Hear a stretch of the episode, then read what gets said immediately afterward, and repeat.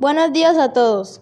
Mi podcast es El viaje a México, Guadalajara. hablemos un poco sobre Guadalajara.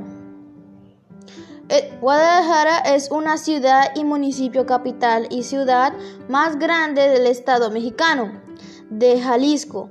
Se encuentra en la región central del estado del área del Pacífico Occidental de México, dentro de, dentro de la zona geográfica conocida como el Valle Atemajac.